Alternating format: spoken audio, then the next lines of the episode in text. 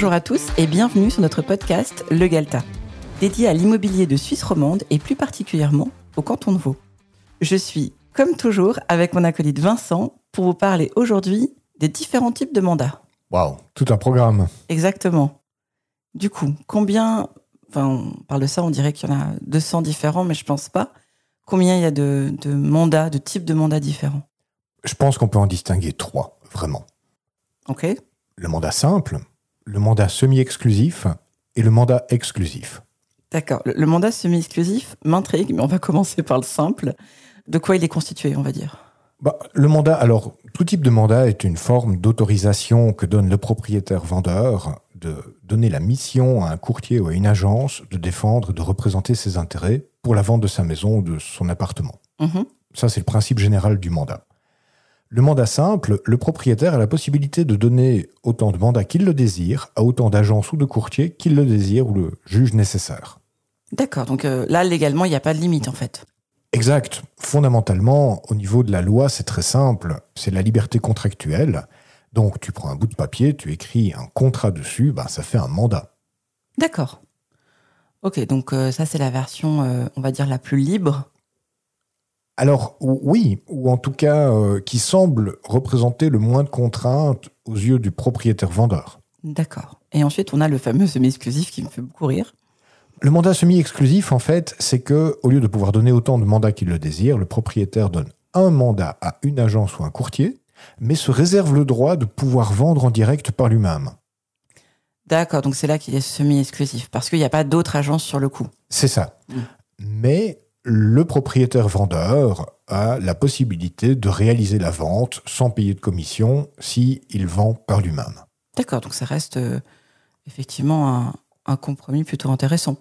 Oui, alors tout dépend du cas de figure en vérité, tout Mhm. dépend de, de- bah, du bien à vendre, du type de vente, euh, des objectifs du propriétaire. Il y, a- il y a beaucoup de paramètres à prendre en considération pour trouver la meilleure solution en fait. Bien sûr, et du coup, il reste l'exclusif qui, je pense, c'est assez connu, mais euh, on, peut, on peut en reparler un petit peu. Oui, bah, le mandat exclusif euh, est tout aussi simple. C'est le propriétaire accorde sa confiance totale à une agence ou un courtier et confie la mission uniquement à cette agence ou ce courtier de défendre ses intérêts. Ok. Et maintenant, tu parlais à un moment donné, on va aller plus en détail sur les avantages et les inconvénients, mais à un moment donné, tu as dit, euh, c'est euh, un bout de papier, entre guillemets, avec du texte qu'on signe. Est-ce que c'est forcément un bout de papier ou ça peut être aussi un accord verbal? Un accord verbal est tout à fait valable. Donc le code des obligations est très clair par rapport à ça. À partir du moment où les deux parties se sont mis d'accord sur les éléments essentiels du contrat, que ce soit par écrit ou de façon verbale, le mandat est valable. D'accord. Donc, Bon. Comme d'habitude, j'imagine que c'est quand même conseillé d'avoir un accord écrit.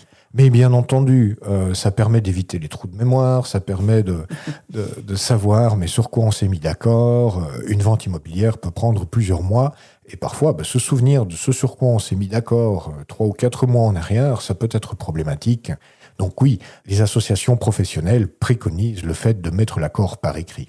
D'accord. Du coup, quels seraient les avantages du mandat simple? Alors, ça dépend du point de vue que tu prends. Le propriétaire vendeur va avoir l'impression que ça représente un avantage pour lui de pouvoir donner autant de mandats qu'il le désire à autant d'agences ou de courtiers qu'il le désire. C'est vrai que c'est une liberté de pouvoir travailler avec l'un ou avec l'autre sans devoir faire des grands travaux de recherche pour euh, déterminer si c'est bien de travailler avec l'un ou l'autre. D'accord. Et du coup, les inconvénients, qu'est-ce que ça serait? Mais en vérité, il y en a beaucoup. Un objet immobilier est unique. Il n'y en a jamais deux, les mêmes. Même quand tu construis un immeuble avec 10 appartements qui seraient chacun de, de 4 pièces de 100 mètres carrés au même endroit, chaque appartement va avoir des caractéristiques légèrement différentes les unes des autres. Les finitions ont été faites au gré du preneur. Tu as un appartement orienté sud-ouest, tu en as un autre qui est orienté nord-est. Donc, ce ne sont pas les mêmes appartements. Or, quand tu donnes plusieurs mandats à plusieurs agences, ce caractère unique disparaît parce que plusieurs agences essayent de vendre le même produit. D'accord. Donc en fait, ça dévalorise, ça dévalue la valeur de l'objet. La valeur d'un objet immobilier, elle est surtout créée par sa rareté. Mhm. Et quand euh, le même objet est présenté cinq fois par cinq agences différentes, bah, cette rareté, elle disparaît complètement. Et donc, ça fait que finalement, le propriétaire-vendeur va vendre moins cher que s'il avait confié la mission à une seule agence de vendre son objet. D'accord, parce que plus concrètement, au-delà de cette euh, histoire de rareté, les acheteurs peuvent se diluer autour de plusieurs agences et du coup, c'est impossible de les, de les mettre en, en concurrence quelque part. Exact. Selon moi, c'est le plus gros des avantages du mandat simple, voire même du mandat semi-exclusif. Le mandat exclusif permet de concentrer tous les potentiels acheteurs sur un même courtier ou une même agence qui a la possibilité de faire jouer la concurrence entre les différents acheteurs. Tandis que dans le cas du mandat simple, bah, le concurrent, ce n'est plus l'acheteur, mais le propriétaire vis-à-vis de qui la première agence qui reçoit une offre doit faire accepter cette offre coûte que coûte. Oui, bien sûr, c'est plus le même enjeu en fait. C'est plus du tout le même enjeu. Donc, au lieu de défendre les intérêts du propriétaire vendeur, ce qui est la mission fondamentale du courtier, ben, le courtier se retrouve à essayer de défendre les intérêts des acheteurs que lui a trouvés, en dépit du bon sens et en dépit des intérêts du propriétaire vendeur. D'accord. Du coup, je me dis, euh, alors, c'est vrai que on dépasse un petit peu la, la, structure qu'on avait de l'épisode à la base, mais c'est pas grave, je pensais plus vivant comme ça. Euh, je me disais, si je me mets à la place d'un propriétaire qui nous écoute, peut-être qu'il va se dire, ouais, il est bien gentil, euh, ce Vincent, mais un mandat exclusif, ça nous lie avec une agence ou un courtier.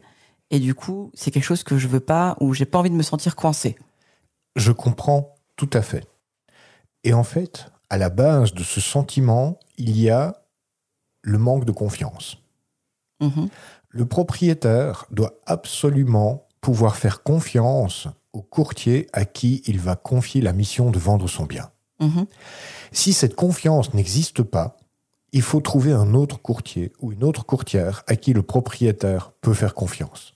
Oui, c'est un peu un parallèle. Euh, je sais pas, on engage euh, des nounous, mais on les engage à l'appel sans regarder, un peu comme les mandats simples. Puis après, on se rend compte que ça va pas, mais en fait, on n'a pas forcément pris le temps de bien, bien regarder en amont. Est-ce que euh, on lui confierait nos enfants C'est exactement ça. Il faut que le propriétaire vendeur passe suffisamment de temps pour recruter le courtier ou la courtière avec qui il sent qu'il va pouvoir travailler en équipe en toute confiance.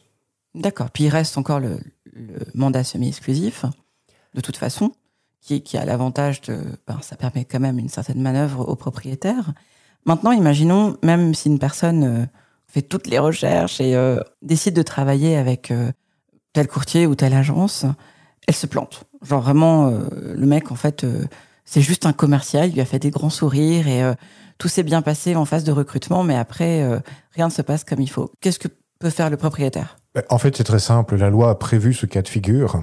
Le mandat peut être résilié ou répudié en tout temps. Ce qui veut dire que aussi bien le courtier que le propriétaire peuvent dire à tout moment c'est fini, votre mandat est annulé et le mandat est annulé. Il n'y a pas de délai, il n'y a pas genre euh, un préavis de je sais pas quoi, euh, comme pour les, euh, les fournisseurs de, de, de, télécommunications. Je pense toujours à eux parce qu'ils ont toujours des délais pas possibles. C'est vrai. Non, il n'y a aucun délai. C'est prévu dans l'article 404 du Code des obligations suisses. Mhm. Le mandat peut être résilié ou répudié en tout temps. Donc, il suffit pour le propriétaire de dire à l'agence ou au courtier votre mandat est annulé et le mandat est annulé. C'est aussi simple que ça.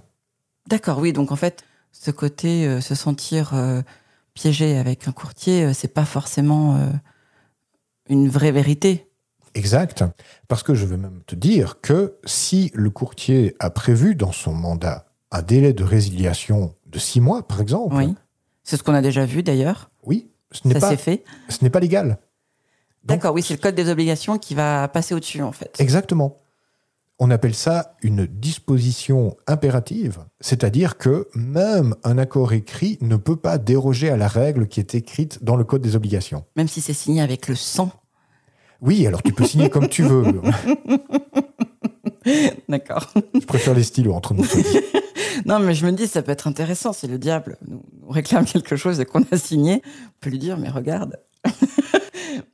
Pardon. Je te laisserai essayer. D'accord. Euh, je ne sais pas s'il y avait d'autres choses que tu voulais voir par rapport au mandat ou d'autres conseils. Euh, moi, je t'ai posé les questions qui venaient comme ça euh, pendant que tu parlais.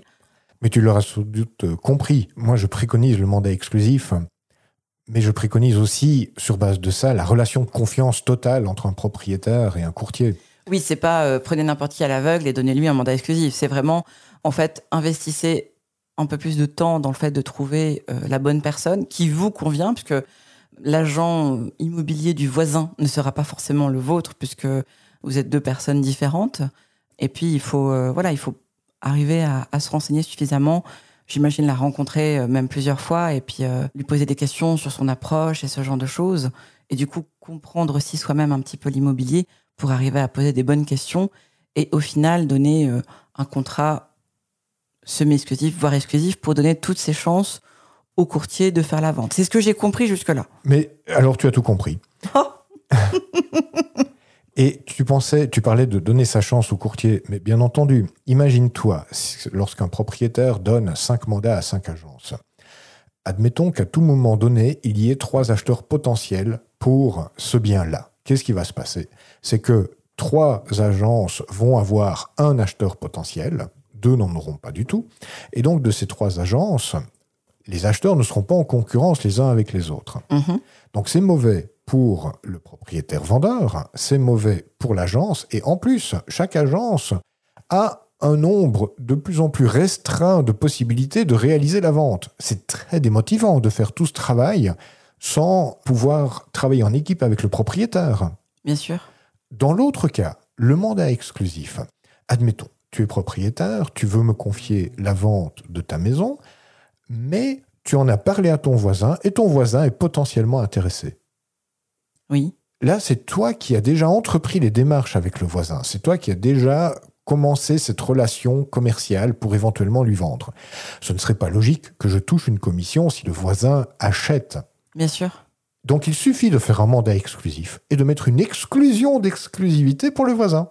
D'accord, donc on peut préciser euh, ce genre de choses. Absolument, c'est la liberté contractuelle. Donc on se met d'accord sur comment est-ce que l'on veut travailler ensemble, on le met par écrit, le mandat est fait. Ah ouais, on peut même mettre euh, à la conclusion de la vente, euh, le propriétaire reçoit une caisse de, champagne. On pourrait. Non, non, mais on peut, on peut vraiment personnaliser le, mandat un peu comme, je sais pas, un accord que tu prends avec quelqu'un, dire ben voilà, on se retrouve à, à 4 heures au café et on va parler pendant une heure.